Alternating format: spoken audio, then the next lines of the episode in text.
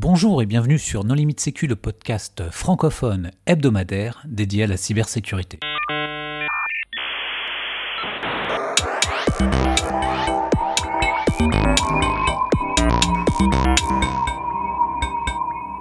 Alors aujourd'hui, nous allons parler de la startup Osterlab avec euh, Alaïdine Mesbahi. Bonjour Alaïdine.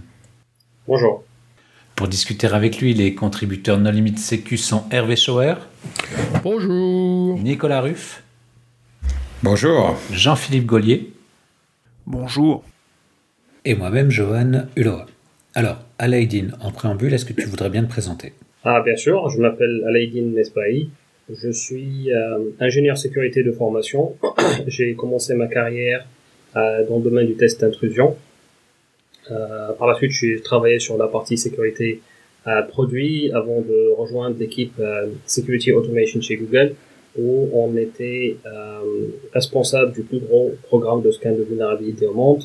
et c'est durant cette période où j'étais extrêmement, également durant mes années de pentester, où j'étais extrêmement frustré avec les, euh, les, scanners de vulnérabilité qui m'ont insisté, euh, qui m'ont incité à, à, créer Osterlab pour euh, créer une nouvelle génération de scanners de vulnérabilité. Ah, alors les scanners de vulnérabilité. Mais vulnérabilité sur quoi? Storlab, à l'heure actuelle, euh, détecte des vulnérabilités et des risques privés qui affectent les applications mobiles. C'est le focus euh, de notre plateforme euh, et le problème qu'on essaie d'adresser. Alors, pourquoi c'est important de trouver des vulnérabilités sur les applications mobiles? Parce qu'il y en a plein. Ouais, ça c'est une autre partie. Euh, en fait, les, les, les, les applications mobiles, c'est des, bah, au-delà du fait que c'est, qu'ils sont extrêmement prévalents, c'est, elles, elles, traitent de plus en plus de données extrêmement euh, critiques, que ce soit des données financières, des données euh, médicales, des données euh, personnelles. Et, euh, et, le problème qu'on constate, c'est que le niveau de sécurité de ces applications est, est, est extrêmement insuffisant.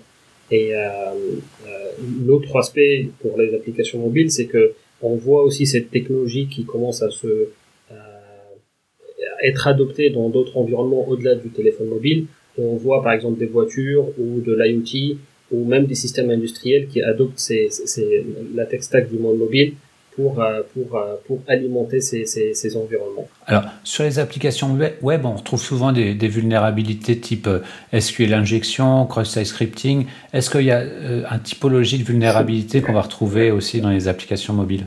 En fait, il y, a, il, y plusieurs catégories de vulnérabilités qui s'appliquent au monde euh, web, qui s'appliqueront au monde euh, mobile, mais il y a, il y a d'autres qui ne s'appliqueront pas, et il y a plusieurs d'autres classes de vulnérabilités qui sont uniques au monde euh, au monde mobile. Pour prendre des exemples qui sont réels et qui ont été qui ont ex exploité en, en, en droit de carrière, euh, qui sont uniques au monde mobile et peut-être je peux revenir sur les autres cas. Par exemple, il y a des classes de vulnérabilité dans le monde Android qui s'appellent le task hijacking, qui permettent de prendre le contrôle de l'exécution d'une application mobile sur la partie affichage graphique et qui était massivement exploité en 2019 et en, en 2020 et on, il n'y a pas encore de rapport pour 2021 par des malwares bancaires. Euh, il y a une hypothèse que, que, que généralement les gens ils, posent, c'est que du moment qu'on a une application mobile avec des privilèges limités sur sur sur, sur Android par exemple, il, y a peu de choses qui peuvent qui peuvent faire. Et en réalité, il y a, il y a beaucoup d'astuces qui sont parfois peu connues, même s'ils ont été publics. Euh, par exemple, dans le cas de Task Hijacking, ça a été la première fois que ça a été remonté, c'était en 2015, euh, et c'est une classe de vulnérabilité qu'on qu'on détecte sur presque toutes les applications. C'est rare de, de, de, ne pas en voir. Et bien sûr, il y a d'autres classes de vulnérabilité euh, qui sont euh, plus génériques, qui s'appliquent au monde web, euh, mais qui sont en réalité plus critiques dans le monde mobile. Pour vous donner un exemple, par exemple, tout ce qui est secret et, et, et, et clés secrètes pour pouvoir s'interfacer avec des services. Une, une, une, application web, généralement, pour, pour que ces clés-là, en fait, leak, c'est soit par exemple il y, a, il y a, parfois il y a des erreurs ou des stack traces et on, a par exemple la clé qui peut par exemple donner accès à, à, à des services de production où, où, ils sont ils sont mal configurés avec des accès qui peuvent qui peuvent permettre de liquer des informations. Dans les applications mobiles très souvent on a on a on a bah, on a accès au binaire. Soit ils arrivent avec le secret soit en fait ils vont le récupérer du, du système. Et, et, et, et, dans beaucoup de cas ils vont avoir des clés avec des permissions euh, dangereuses ou des clés qui doivent surtout pas exister dans des applications mobiles, où il y a d'autres où en fait ils doivent avoir des protections de type key penning pour euh, se protéger contre un, impact euh, financier d'utilisation de, ces clés-là par, d'autres personnes. Et c'est vous qui payez qui payez les factures. Et ça c'est c'est pas spécifique uniquement au monde web au monde mobile mais c'est beaucoup plus dangereux pour pour le monde pour le monde pour le monde mobile. Est-ce que tu peux nous expliquer comment ça se passe le task hijacking? En fait, c'est le task hijacking. Euh, le task hijacking, ça a été peut-être pour donner un peu l'historique et pour donner. Le task hijacking a été remonté pour la première fois en 2015. C'est une fonctionnalité qui existe dans le monde Android qui permet de dire que j'ai que mon application a une affinité à, à, à une autre application. Et ce qui se passe, c'est que typiquement le cas standard, c'est que imaginez vous avez euh, Zoom qui se lance mais vous voulez par contre un truc qui va, une sorte de bouton qui va s'afficher par-dessus Zoom, qui est une application externe que vous avez téléchargée séparément, qui va vous permettre de lancer de l'enregistrement ou prendre une capture d'écran, faire une modification à l'application initiale. C'est le cas, c'est le cas initial qui a été, qui a été fait. Mais par contre, ce qui se passe et comment c'est exploité par, par les attaquants, c'est que euh, du moment qu'ils arrivent à avoir un malware dans l'application, il y a plusieurs façons de, de, de, de, euh, de le faire, du moment qu'ils arrivent à malware sur l'application, même s'il a zéro permission, il y a, y a aucune indication qui dit que, l'application en fait peut faire quelque chose. C'est au moment où il clique sur l'application bancaire, c'est l'application malveillante qui s'affiche. Et les attaquants généralement ce qu'ils font, c'est qu'ils ont réimplémenté la partie login de euh, plusieurs centaines d'applications bancaires, et c'est le login de l'application malveillante qui s'affiche. Et l'utilisateur euh, euh, s'authentifie sur l'application malveillante et donc ils ont récupéré les identifiants, il interagit avec l'application malveillante au lieu d'interagir avec euh, l'application initiale. Donc c'est le scénario qui est, qui est très massivement utilisé par les malwares bancaires en exploitant cette vulnérabilité. Donc parmi tout ce que fait ton application, elle évite de faire fuiter des secrets. Ah non, nous ce qu'on essaye, euh, désolé si j'ai pas bien si j'ai pas bien expliqué, mais nous ce qu'on essaye de, de faire, c'est de automatiser la détection des vulnérabilités et des risques liés à la vie privée dans les applications euh, dans les applications mobiles. On essaie surtout de traiter en fait euh, quand il s'agit de ces applications, il y a pour en fait expliquer ce qu'on fait, il, est peut-être important de d'expliquer en fait les les, les problèmes euh, qu'on essaie de traiter. Il y a, il y a principalement euh, euh, un problème qui est lié à, à, la complexité de ces plateformes et le manque d'outillage pour euh, pour auditer un environnement mobile et il y a un problème qui sont les limitations des plateformes actuelles ou des scanners des vulnérabilités pour identifier ces vulnérabilités. Pour le premier problème, qui est le problème de euh, complexité de ces, de ces environnements, nous ce qu'on propose c'est une plateforme qui est complètement automatisée pour auditer une application mobile et pour comprendre sa surface d'attaque et les risques liés à la vie privée. Et on propose des outils qui permettent de euh, faciliter une analyse humaine manuelle pour comprendre ce que fait une application. L'application mobile, c'est des centaines, euh, de plus en plus, c'est des, parfois c'est des centaines de mégas, c'est plusieurs, euh, plusieurs euh, centaines de, de, dépendances, et donc c'est extrêmement complexe pour comprendre ce que, ce que, ce que peut faire une application. Et le deuxième problème, qui est la partie, euh, la partie, l'approche actuelle des scanners de vulnérabilité, c'est que c'est tous les scanners ont une base de connaissances qui sont des règles écrites manuellement. C'est une approche qui scale pas au nombre de vulnérabilités qui existent et c'est une approche qui est source terrain. Il y a, il y a le problème des faux positifs et des faux négatifs qu'on connaît tous. Et nous, euh, le problème qu'on essaie d'adresser, c'est avec une base de connaissances qui est générée automatiquement et qui permet de voir une, une très haute précision qui est à la fois mesurable et, et, et modulable. Mais ça scanne sur le source ou sur le binaire? On analyse des, des, le binaire et non le code source. Et la raison est que l'analyse de code source est typiquement plus simple. Vous avez accès au code source, vous pouvez faire de l'analyse syntaxique euh, ou générer l'arbre d'analyse et comprendre ce que le code source fait pour détecter des vulnérabilités. Le problème est que l'analyse de code source ont plusieurs limitations sur plusieurs classes de vulnérabilité. Par exemple, euh, une classe de vulnérabilité qu'on détecte, c'est tout ce qui est lié aux dépendances. Euh, une application, quand vous avez le code source, ça va référencer les dépendances, mais généralement, chaque dépendance, elle va avoir ses, propres dépendances, et des dépendances transitives. Et parfois, ces dépendances, on ne saura la version utilisée qu'au moment de la de la compilation. Et donc potentiellement remonter exactement quelle est la version utilisée est, est, difficile voire impossible parce que ça c'est vraiment au moment de la de la compilation que la version a été a été définie. Quand on analyse le binaire, on a tout qui est compilé dans l'application, on peut identifier exactement toutes les dépendances qui se trouvent et on peut identifier si y a jamais il y a une vulnérabilité qui affecte une certaine dépendance de façon exacte.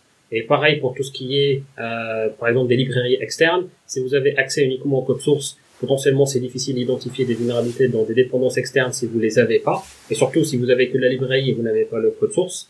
Euh, dans notre cas, vu qu'on analyse soit c'est du bytecode, soit c'est vraiment la représentation, euh, la représentation binaire, on peut détecter des vulnérabilités dans le code source ou qui peuvent venir par exemple d'une librairie de publicité, d'une librairie externe ou de euh, tout morceau de code qui va se trouver dans, euh, dans, dans, votre application.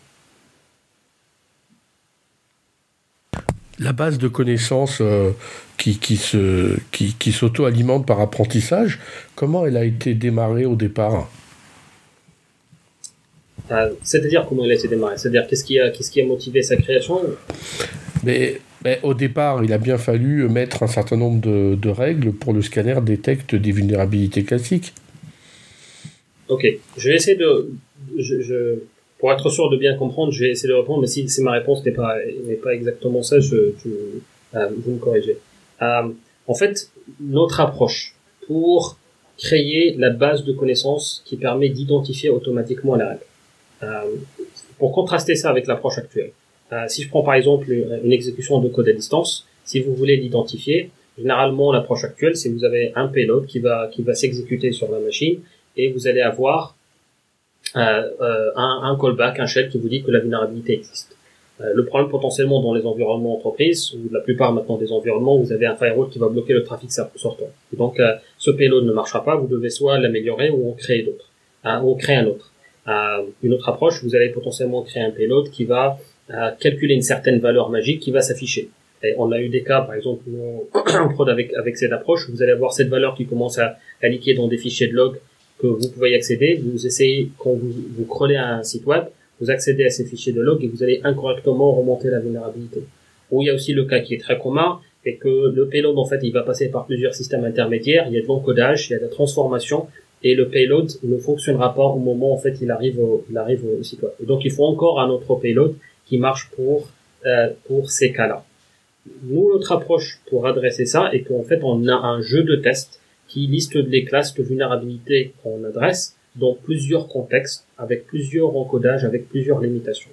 Et ce jeu de test, il y a des algorithmes qui vont générer des centaines de milliers de payloads qu'ils vont lancer sur ces environnements, collecter des attributs et générer un arbre de test qui permet de représenter la globalité des vulnérabilités. Et donc on part d'un jeu de test d'application vulnérable et non vulnérable et on génère un arbre de test qui est extrêmement compressé pour représenter de façon exacte et pour détecter non, euh, la globalité des classes de vulnérabilité qu'on a dans ce jeu de test. Donc le trop point de démarrage, c'est le jeu de test euh, qui contient ces applications vulnérables.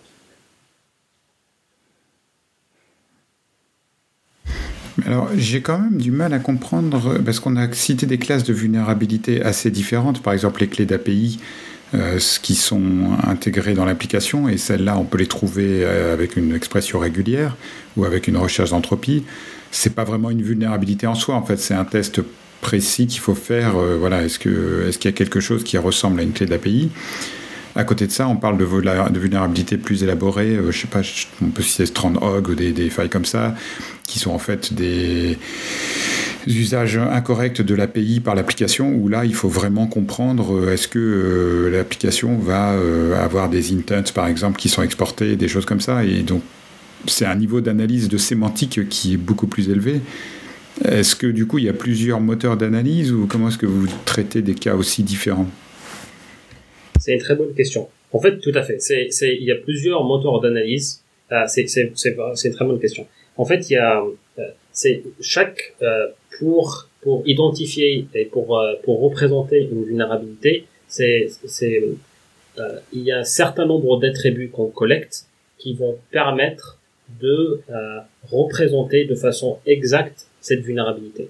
Et pour faire, on se base sur plusieurs types de moteurs, que chacun va nous donner des informations sur l'application et, et, et, qui va générer des attributs qui, ont, qui seront par la suite transformés dans des, des, des, représentations numériques qui vont être utilisées pour générer des arbres de test. Pour donner un exemple, par exemple pour une application pour une application web, peut-être c'est l'exemple qui, qui, qui, qui, qui, parlera à beaucoup de personnes. Par exemple, quand on, quand on envoie une, quand on va tester, par exemple, des, des, applications web, on va, par exemple, récupérer des, des, attributs de type la taille de la réponse, le status code, le nombre des entêtes, le nombre de requêtes JavaScript.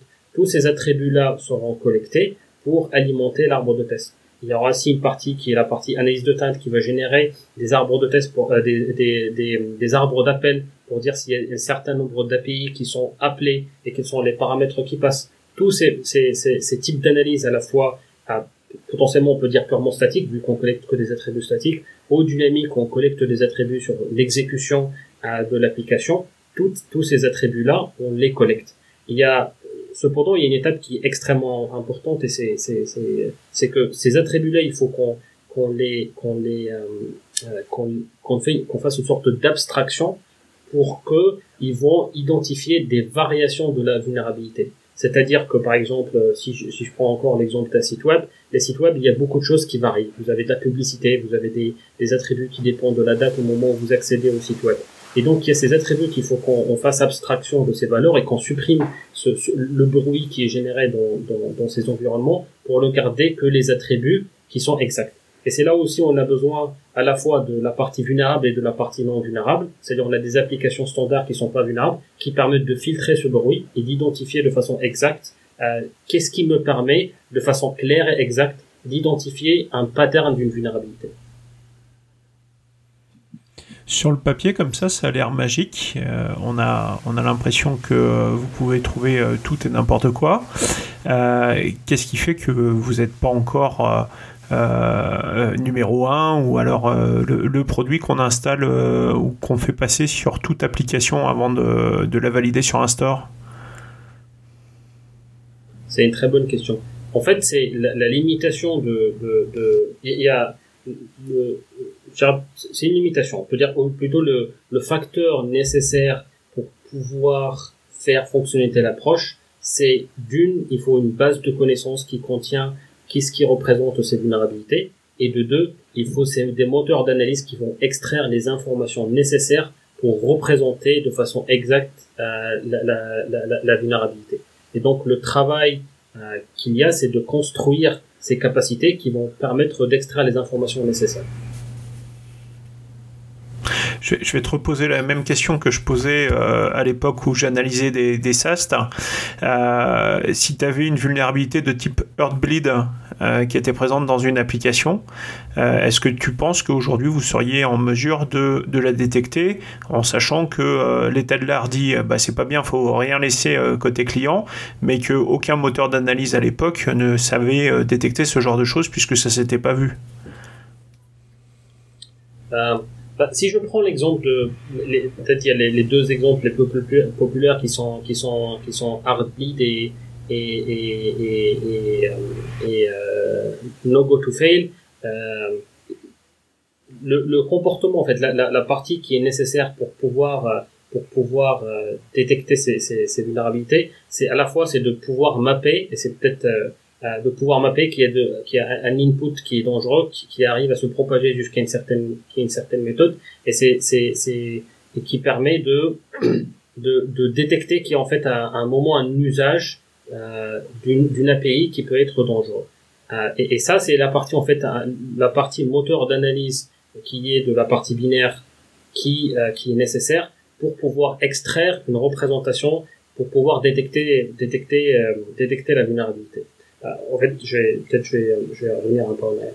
Euh, pour pouvoir détecter ces vulnérabilités, c'est des vulnérabilités qui affectent en fait du langage qui, qui est bas niveau, et pour et, le, le, le, point qui est euh, qui, qui manque à l'heure actuelle, c'est le moteur d'analyse qui va faire de l'analyse de teinte efficace sur du langage bas niveau, avec des instructions en assembleur pour pouvoir comprendre comment de l'input en fait il se propage dans l'application. Faire ça statiquement, ça ne marche pas. Il y a encore un travail à faire pour avoir une plateforme qui est, efficace, faire ça sur de l'analyse dynamique qui euh, n'assure pas euh, une couverture exhaustive des chemins, mais qui permet de tracer en fait l'exécution du programme et quelque chose de, de faisable. Donc c'est le principe s'applique, les limitations et le travail qu'il y a à faire, c'est de construire les moteurs d'analyse qui vont permettre de, voir une représentation correcte de comment les flux vont se propager dans ces plateformes. Tu parlais d'analyse de teinte. Qu'est-ce que c'est exactement? Euh, bah, L'analyse de teinte, c'est une technique qui permet de détecter des vulnérabilités. Euh, c'est une technique qui n'est pas uniquement utilisée dans le monde de la sécurité, mais elle est surtout connue pour euh, est surtout connue et surtout utilisée et surtout étudiée dans le domaine des, euh, euh de la détection des, vulnérabilités.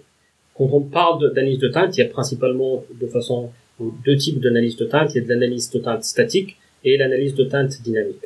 L'analyse de teinte euh, statique qui est beaucoup plus complexe à implémenter et exhaustive et qui consiste à, prendre chaque chemin d'exécution et de euh, évaluer comment des valeurs dangereuses, comment des constantes dangereuses vont se propager dans un programme pour identifier que par exemple j'ai euh, j'ai euh, une valeur qui vient par exemple d'une requête GET ou qui vient d'un IPC euh, qui peut être déclenché par un utilisateur et qui va atteindre une méthode qui peut déclencher une injection SQL.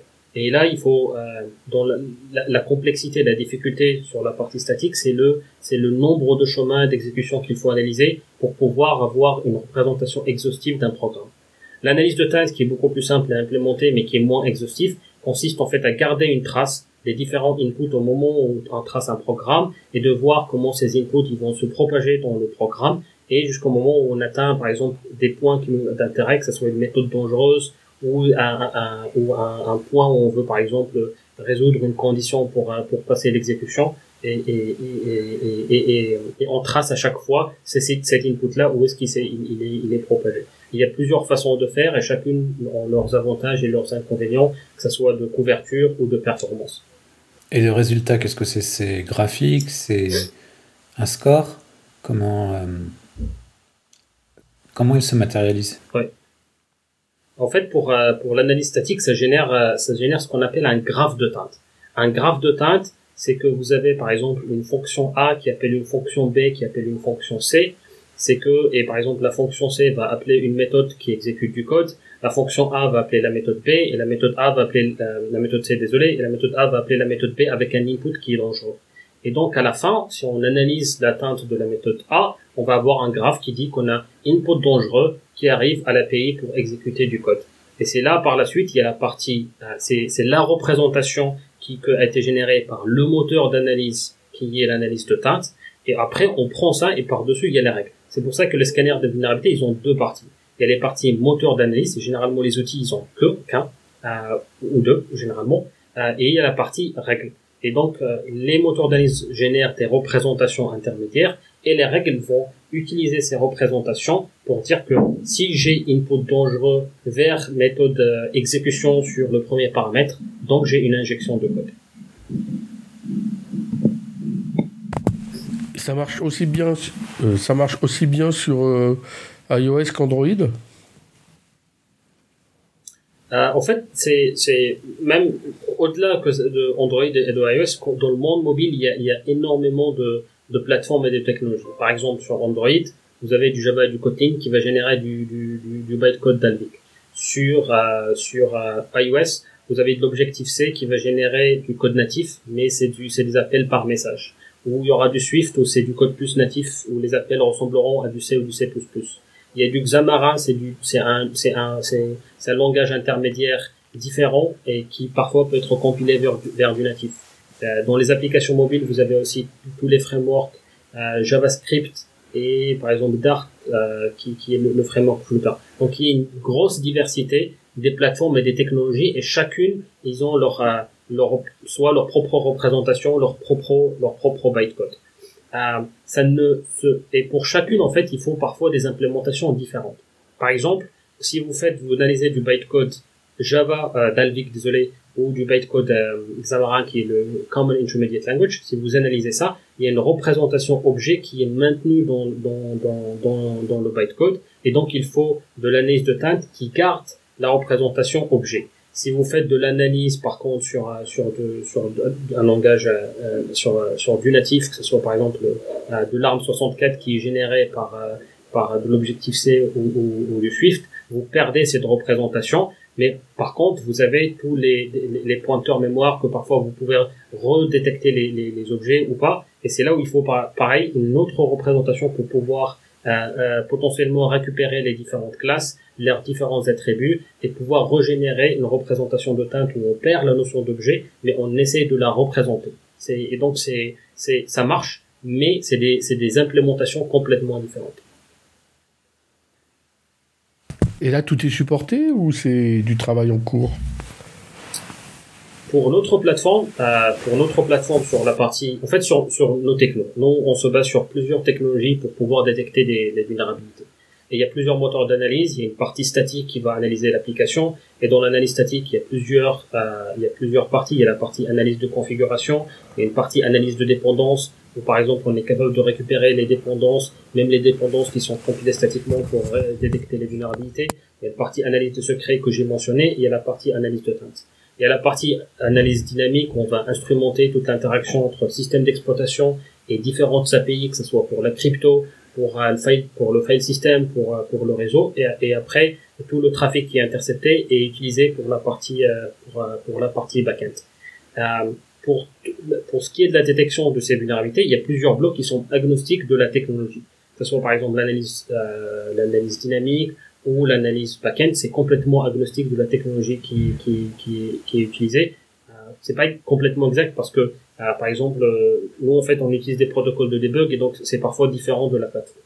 Pour la partie analyse euh, analyse statique, l'analyse de teinte, nous on supporte principalement les plateformes natives, c'est-à-dire tout ce qui est Java avec du bytecode Dalvik et tout ce qui est natif iOS, ce soit de l'objectif C et, Swift. Et le travail qu'il y a à faire, c'est surtout l'extension pour pour Flutter pour l'analyse statique c'est c'est c'est c'est c'est une plateforme qui qui évolue et où il n'y a pas assez de documentation euh, même s'il est open source et, et, l'implémentation évolue énormément euh, et où il y a aussi tout ce qui est la partie JavaScript.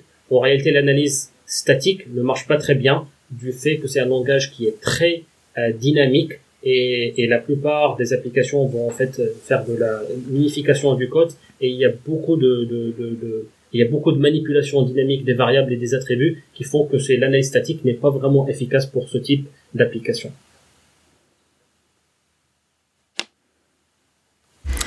Euh, je reviens à la question de Johan parce que euh, effectivement je me posais la même. Tu fais une analyse de teinte très profonde, tu trouves une ligne de code qui contient potentiellement une vulnérabilité. Qu'est-ce qui est affiché à l'utilisateur final? Est-ce que c'est un opcode d'Alvik? Est-ce que c'est un offset dans l'APK Est-ce que c'est euh, euh, un, extrait de code source décompilé? Est-ce que, et comment est-ce que la personne qui reçoit la faille peut après en faire quelque chose et procéder à une correction ou identifier l'endroit dans le code source d'origine ou dans la dépendance où se trouve la faille? C'est une très bonne question. Euh, en fait, quand on, quand on fait de l'analyse de teinte, dans les premières versions, en tout cas de, notre implémentation, ça générait un graphe de teinte et ça remontait exactement qu'il y a un input qu'on n'arrivait pas nécessairement à tracer vers un output qu'on sait qui se trouve où pour remonter la vulnérabilité. L'implémentation actuelle qu'on a, elle est capable de, au moment où on propage la teinte, de savoir par où la teinte s'est propagée, qui garde une trace des différentes méthodes qui étaient euh, appelées, et au moment en fait où on génère et on remonte une vulnérabilité, il y a un travail de reconstruction du code source. Enfin, c'est de la décompilation des, des, des fonctions qu'on a qu'on a traversées pour dire que l'atteinte se propage de la méthode A qui appelle la méthode B qui appelle la méthode C. Et voici en fait comment la c'est quoi la valeur qui s'est qui s'est qui s'est propagée entre entre entre la source et, et, et, le résultat. Et donc on est capable de donner euh, une explication, une représentation humaine euh, euh, utilisable pour comprendre où se trouve la vulnérabilité et quelle est la source de l'input qui a déclenché la vulnérabilité. Et ça ne nécessite pas d'option de compilation particulière, parce qu'en Java, tu peux compiler, euh, on va dire, en mode debug, et ce qui inclut par exemple les, numéros de ligne du programme d'origine dans la sortie du, du Java compilé. Hum, là, c'est pas nécessaire dans ce cas-là. On peut travailler avec une application euh, compilée en, mode prod optimisé et on aura quand même la détection et la remontée de la faille. Bah, Ouais. En fait, bah, la représentation du code source qu'on génère à l'heure actuelle, c'est une décompilation du code qu'on a analysé. C'est dans beaucoup de cas, c'est très proche du code euh, euh, du code initial, mais dans quelques cas, c'est c'est pas nécessairement c'est c'est pas vraiment exact. Euh, ça, ça, ça ne ressemblera pas exactement au code source qui est qui est qui est initial. C'est tout ce qui est, par exemple, euh, quand vous avez des, des, des, classes, par exemple, si je prends le cas du Java, par exemple, si vous avez une classe qui est inline dans une autre classe, euh, l'utilisateur, ce que initialement il va voir, c'est le nom de la classe dans une autre classe. Quand le code source il est, il est, il est compilé, en fait, il y, a, il y aura des dollars qui vont ajouter pour dire que c'est une classe qui est inlinée à, à, d'autres. Il y a des outils, euh, en fait, même open source qui arrivent à décompiler, à avoir une représentation, euh, de, une représentation plus lisible de, de, de ce code, chose qu'on n'a pas à l'heure actuelle. Mais ce qu'on a, c'est une représentation qui est suffisante pour comprendre où se trouve le, où se trouve euh, où se trouve la vulnérabilité, même si euh, l'application en fait il y a de l'obfuscation et le code il est il est il est compilé. Par contre, et si en fait il y a par exemple de l'obfuscation, vous allez perdre le nom des fonctions, vous allez vous n'allez voir que les noms obfusqués, ce qui potentiellement peut affecter la compréhension. Et c'est là où on a besoin de de, de source map pour mapper et représenter correctement à quoi ça correspond. Est-ce que tu as des indicateurs aujourd'hui sur un, nombre d'applications que vous auriez fait passer à travers votre plateforme et de savoir euh, combien d'applications sont, sont, sorties saines et combien, sur combien vous avez trouvé des, des failles de sécurité? Euh, je crois honnêtement on trouve des vulnérabilités sur 95 des, des, des, des 95% des applications qu'on regarde. Si je prends, il y a des vulnérabilités qu'on trouve presque dans toutes les applications, où c'est rare de voir les applications sont protégées. Tout ce qui est par exemple lié au task hijacking, qui affecte principalement les applications bancaires. On voit ça affecter énormément d'applications, et c'est pour ça que ce type d'attaque reste extrêmement populaire parmi les, les, les, malwares bancaires une classe de vulnérabilité que les classes de vulnérabilité on est les seuls en fait à les détecter on, les voit extrêmement souvent par exemple un problème qu'on voit très souvent et qu'on avait remonté sur quelques applications très connues c'est tout ce qui est les dépendances statiquement euh, compilées que ce soit par exemple un problème qui est très commun c'est que les applications mobiles souvent ils vont avoir des, librairies qui vont compresser l'image pour s'assurer qu'au moment où elle est affichée elle va pas prendre beaucoup de ressources et ça va pas faire laguer le device. Il y a en fait un, cas c'est qui est arrivé en fait à, Instagram où c'est libraire qui s'appelle MozJPEG qui avaient une corruption mémoire et vous avez la possibilité de vous envoyer une image et vous avez une exécution de code à distance. Et, et ces types de dépendances comme libjpeg libtif libpng et ils ont ils ont toutes plusieurs en fait CVE on voit des versions extrêmement anciennes parce que les librairies qui sont récupérées ils sont pas rebuildés au moment où la nouvelle application est générée j'ai juste l'ancienne version qui est euh, l'ancienne version qui est qui est euh, qui est vulnérable. Les autres classes de vulnérabilité qui commencent en fait à devenir, euh, qui sont plus complexes et plus critiques, affectent plus l'application est complexe, plus en fait la, la, la surface d'attaque est naturellement grande et plus les vulnérabilités euh, les, vulnérabilités sont critiques.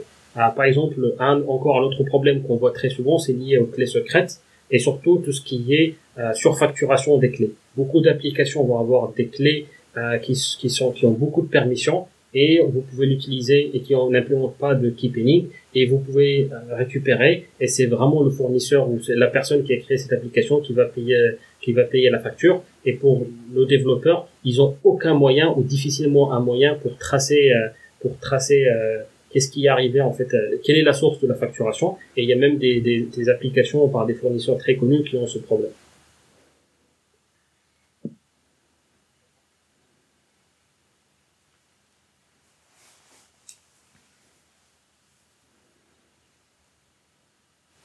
Donc, quelles sont la typologie de vos clients aujourd'hui? Est-ce que c'est les gens qui développent des applications ou est-ce que c'est les gens qui utilisent ou qui achètent des applications?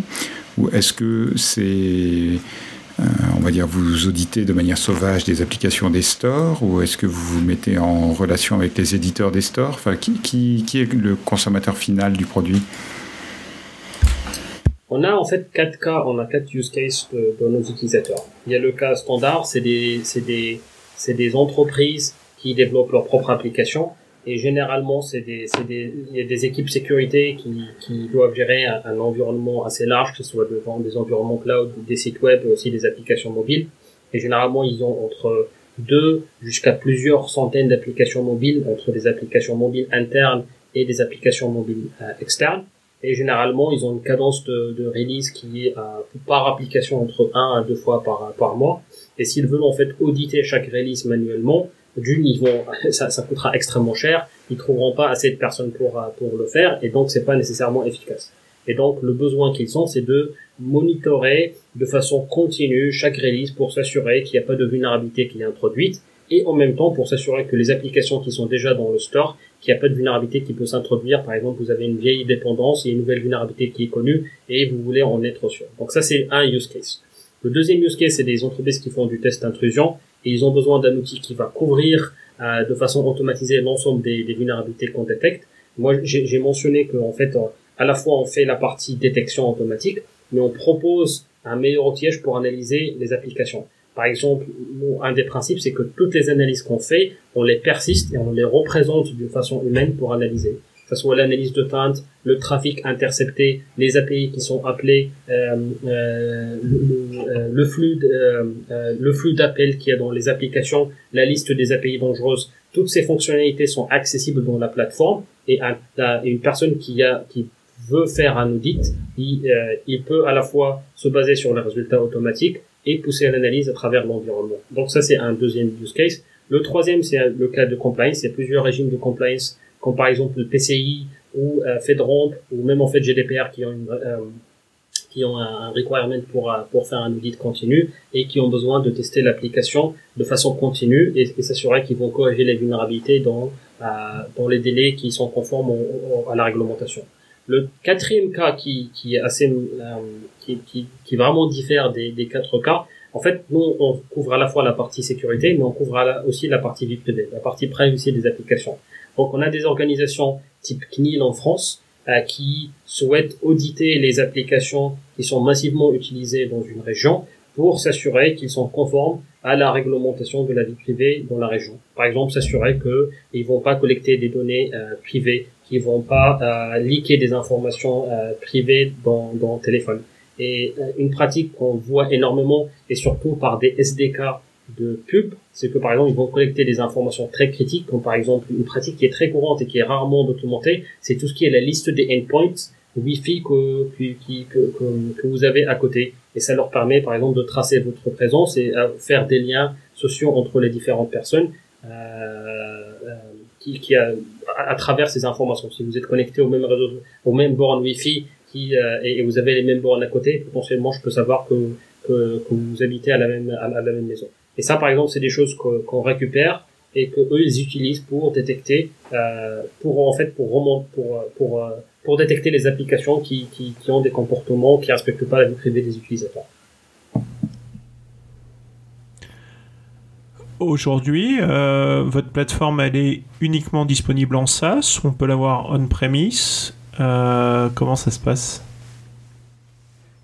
À l'heure actuelle, notre plateforme est principalement accessible en, en, SaaS. C'est une plateforme où le but est de faciliter la vie des développeurs et des, des auditeurs. Ils peuvent uploader une application et au bout de quelques heures, ils ont un rapport qui va leur remonter toutes les vulnérabilités qu'on a, a détectées.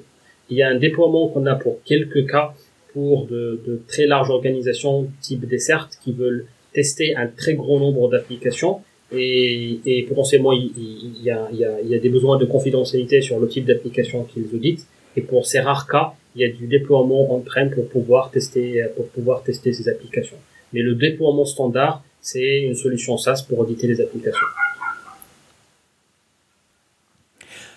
Et euh, est-ce que vous avez des, des procédés de de POC ou de tests, d'évaluation? Comment ça se passe? En fait, on a, on, a une, on a une plateforme communautaire qui est à l'heure actuelle, actuelle, utilisée par plus de 3000 personnes dans plusieurs bug bounty hunters qui auditent des, qui auditent des, des applications euh, et qui a été en fait utilisée pour remonter plusieurs vulnérabilités critiques. Euh, une qu'on avait remontée, euh, c'était qui a, qui a fait la une, c'est la dependency confusion qu'on avait détecté dans plusieurs applications extrêmement extrêmement critiques et qui a été remontée par cette personne. Et donc ça c'est c'est c'est une plateforme qui est accessible et qui détecte déjà euh, plusieurs classes de vulnérabilité. Elle, elle fait que la partie analyse statique sur une partie de l'application, ça permet pas de faire une couverture, mais ça détecte vraiment un, une très, un, gros volume. En fait, à l'heure actuelle, on détecte plus de 250 classes de vulnérabilité et la base de connaissances pour les dépendances vulnérables, on a plus de 100 000 dépendances de, de plus, de 100 000 CVE pour des dépendances vulnérables qui sont référencées dans, dans, dans, notre base.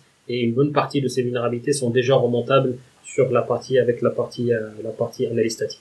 L'analyse dynamique et l'analyse backend permet de pousser encore plus l'analyse et d'assurer qu'il n'y a pas de faux positifs euh, à travers la confirmation avec l'analyse dynamique et surtout de couvrir la partie backend où on peut trouver d'autres classes de vulnérabilité qui sont plus critiques, tout ce qui est par exemple des S3, euh, des paquets S3 vulnérables, des injections SQL, euh, des XXE. Ceux-là en fait ils seront pas couverts par la partie communautaire. Mais est-ce qu'il y a moyen de, par exemple, si moi je développe une application mobile et je veux évaluer votre solution, est-ce que donc j'ai compris qu'il y avait euh, un certain nombre de fonctionnalités qui étaient ouvertes à tous. Est-ce qu'il est possible de tester euh, le, panel complet des fonctionnalités qui sont disponibles?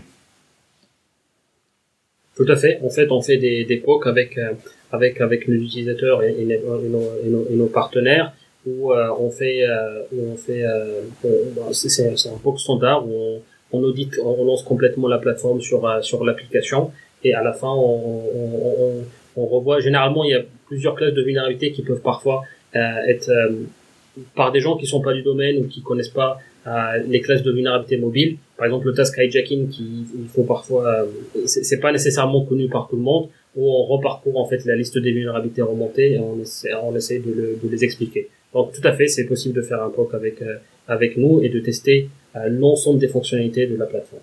Et comment est-ce qu'on peut vous aider? Oui, aujourd'hui au Store Lab, euh, ils cherchent quoi? Ils cherchent plus de clients, ils cherchent à recruter, ils cherchent des investisseurs. On cherche tout ça. On cherche.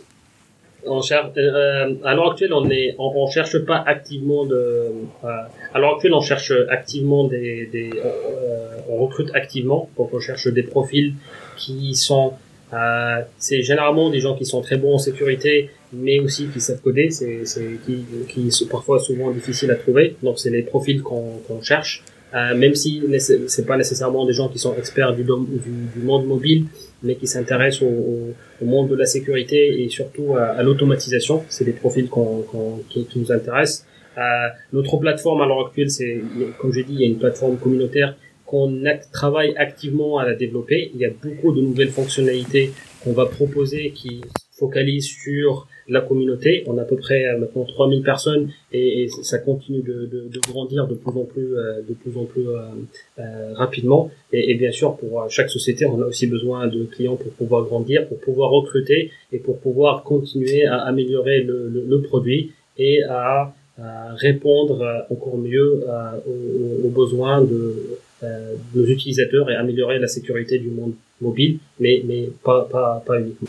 Ça me semble être une bonne conclusion, mais peut-être que tu souhaiterais ajouter d'autres choses en, mot de la fin? Ah bah, Principalement, merci pour, euh, pour, euh, pour l'invitation. Euh, peut-être le mot de la fin, c'est que si vous avez, si vos auditeurs, ils sont intéressés de nous contacter ou de nous suivre, il y a, il y a notre compte Twitter qui est Osterlabsec, s'ils veulent nous suivre. On organise on essaye d'organiser ou de publier euh, le plus souvent possible du contenu technique euh, et non technique dans le domaine de la sécurité mobile et web. Et donc, euh, je les invite à nous suivre si, ça les intéresse. C'est généralement du contenu qui on essaie de pousser la partie technique si c'est le type de contenu qui les intéresse. Bah, Alaïdine, merci beaucoup d'avoir accepté notre invitation. Merci aux contributeurs. Chers auditeurs, nous espérons que cet épisode vous aura intéressé. Nous vous donnons rendez-vous la semaine prochaine pour un nouveau podcast. Au revoir. Au revoir.